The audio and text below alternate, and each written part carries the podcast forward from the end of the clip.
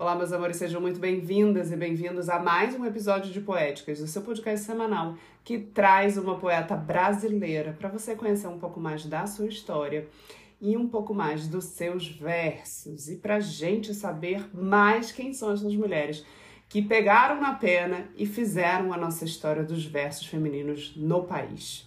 Bem, quem eu estou trazendo para vocês hoje é Maria Firmina dos Reis. Ela é de 1822. E o que me chama a atenção é porque a gente já, já falou né, da Ângela do Amaral Rangel, de 1725, ou seja, e uma carioca, né?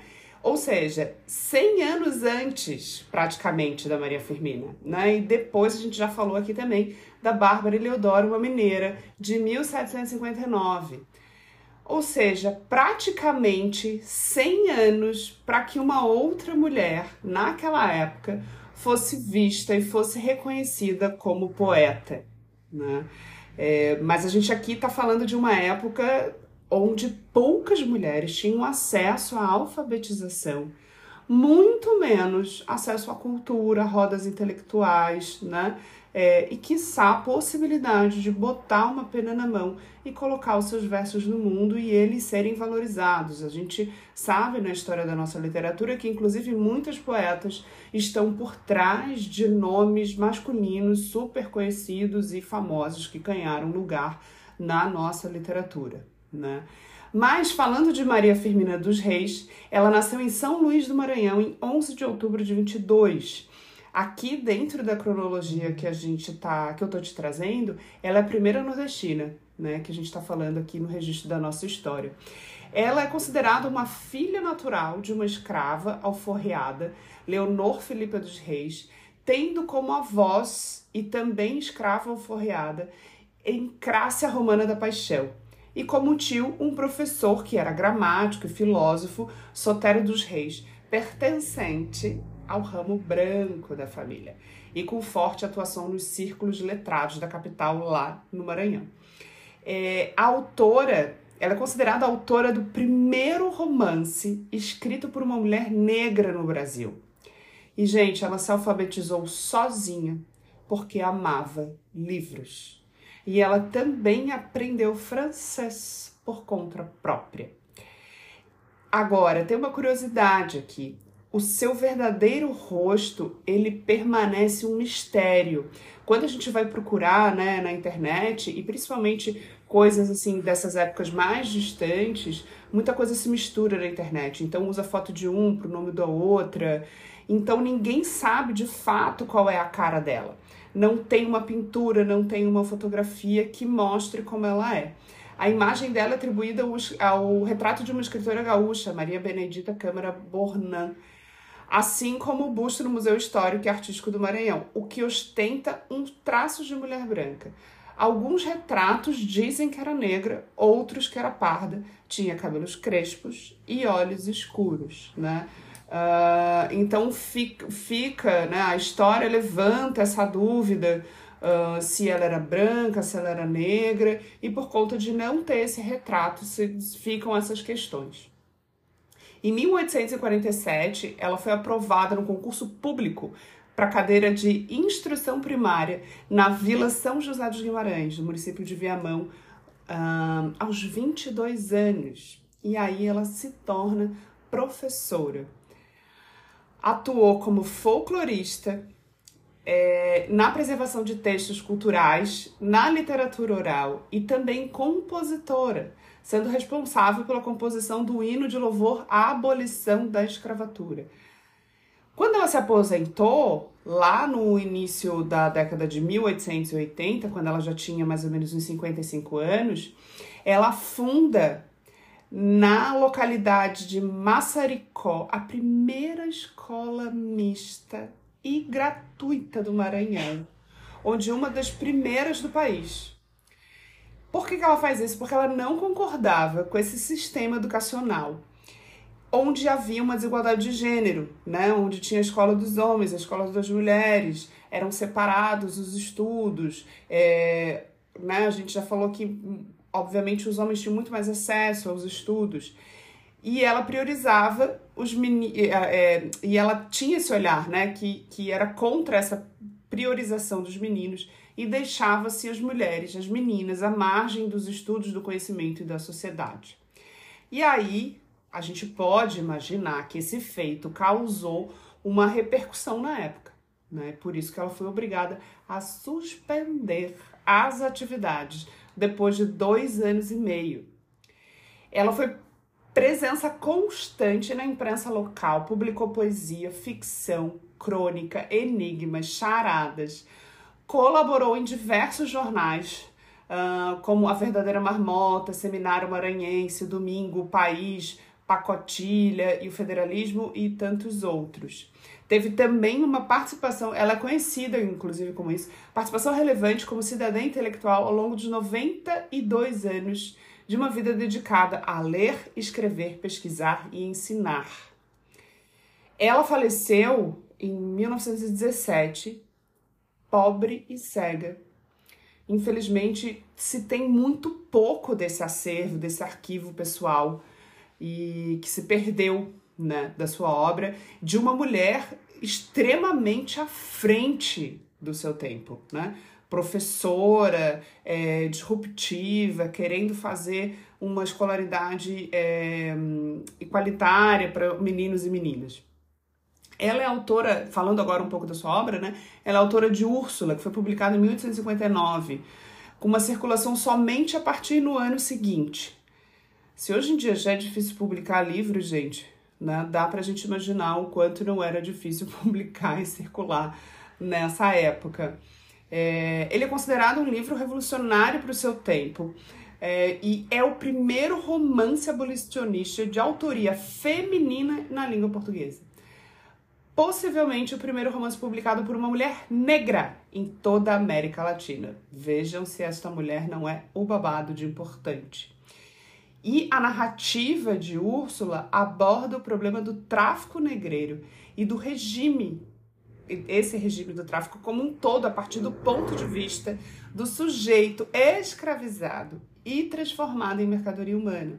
A autora traz uma nascente ficção brasileira, a África como espaço de civilização e liberdade, e denuncia os traficantes europeus como os bárbaros, contrapondo-se dessa forma ao pensamento eginiano voltado a justificar a colonização escravista como empreendedorismo civilizatório.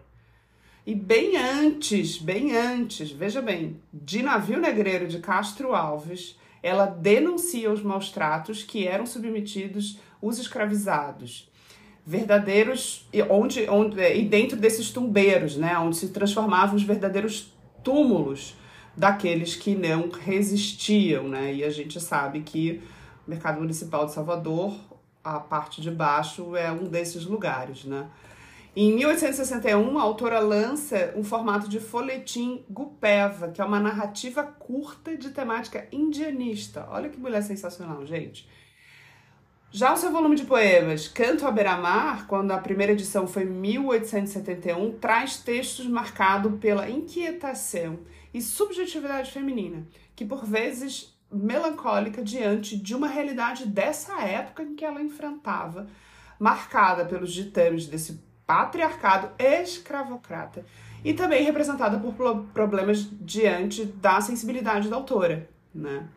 Ela foi, ela é considerada uma das grandes defensoras da abolição. Em 1887, ela publica na imprensa o conto A Escrava, que é um texto abolicionista empenhado em inserir como peça retórica no debate, então, o que estava acontecendo no país. Né? A...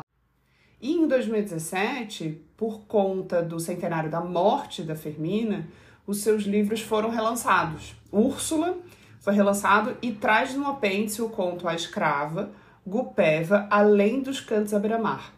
E esse volume está disponível em publicação pela Academia Ludovicense de Letras.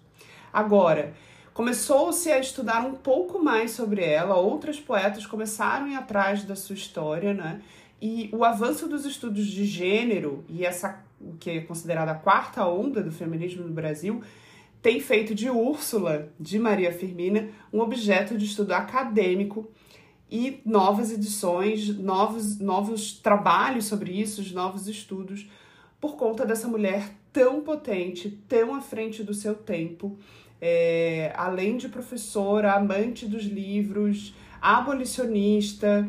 Então, essa mulher começou a ficar um pouco mais conhecida e reconhecida, principalmente por conta das estudiosas uh, e da academia também, né? Por isso que eu gosto muito uh, uh, de fazer esse projeto aqui, de fazer o Poéticas, porque eu acredito muito nesse lugar de a gente sempre falar dessas pessoas e trazer a história dessas pessoas, mesmo que seja uma pincelada.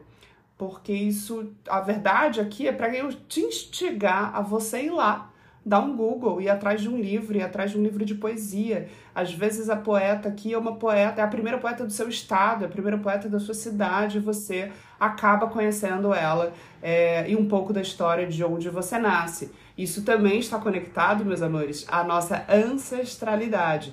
Então, essa também é um pouco da provocação de poéticas, né? Para que a gente ouça outras mulheres, ouça outros versos e conheça um pouco mais da nossa história. É uma provocação para você ir atrás de mais história de poetas, mulheres no Brasil. E agora vou falar-te ao pé do ouvido alguns versos de Firmina. Entre tu, que és tão sensível, e eu, que te adoro tanto, colocou a sorte o pranto marcou Deus, o impossível. Ouviste Deus? Não intentes frustrar os decretos seus. Sufoca as dores que sente, esquece os transportes meus. Vai longe, longe olvidar nossos protestos de amor. Vai teu fado obedecer, vai, não voltes, trovador. Sofre, embora cruas dores, sinta eu lenta agonia. Embora mil de sabores me envenene a noite e o dia, vai-te, vai-te. Deus nos diz: impossível. Que dor! Vai-te e deixa-me infeliz. Na hora em que vibrou a mais sensível corda da tua alma, a da saudade, Deus mandou-te, poeta, um alaúde e disse: Canta amor na soledade. Escuta a voz do céu, desfere um canto de infinito amor Canta os extremos de uma mãe querida que te idolatra, que te adora tanto. Canta das meigas, das gentis irmãs, o ledo sorriso de celeste encanto. E o velho pai, que tanto amor te deu, grato oferece o alaúde teu. E a liberdade, poeta, canta, que fora o mundo a continuar nas trevas. Sem ela, as letras não teriam vida, menos seriam que no chão das relvas. Toma por timbre liberdade e glória. Teu nome um dia viverá na história. Canta, poeta, no alaúde teu, ternos suspiros da chorosa amante. Canta teu berço de saudade infinita. Funda a lembrança de quem está distante. Afina as cordas de gentis primores. Dás no teu canto translocados de odores. Canta do exílio com méfilo acento como Davi, a recordar a saudade. Embora ao riso se misture o pranto, embora gemas em cruel sua idade. Canta, poeta, teu cantar assim há de ser belo e elevador, enfim. Nos teus arpejos, juvenis poeta, canta as grandezas que se encerram em Deus. Do sol o disco, a merencória lua, mimosos astros a fugir dos céus. Canta o cordeiro que gemeu na cruz, raio infinito que esplandece luz. Canta, poeta, canta teu cantar singelo, meigo, sereno, como um riso dos anjos. Canta a natureza, a primavera, as flores. Canta a mulher a semear arcanjos. Que Deus envia a desolada terra, bálsamo santo em que teu seio encerra. Canta, poeta, a liberdade. Canta que fora ao mundo sem fanal tão grato. Anjo baixado da celeste altura que espanca as trevas desse mundo ingrato, poeta canta a liberdade e glória, toma o timbre e viverás na história. Essa foi um pouquinho da história de Maria Firmina dos Reis. Espero que você tenha gostado. É, as outras poetas estão aqui nos outros episódios. Ouve, me conta o que você achou.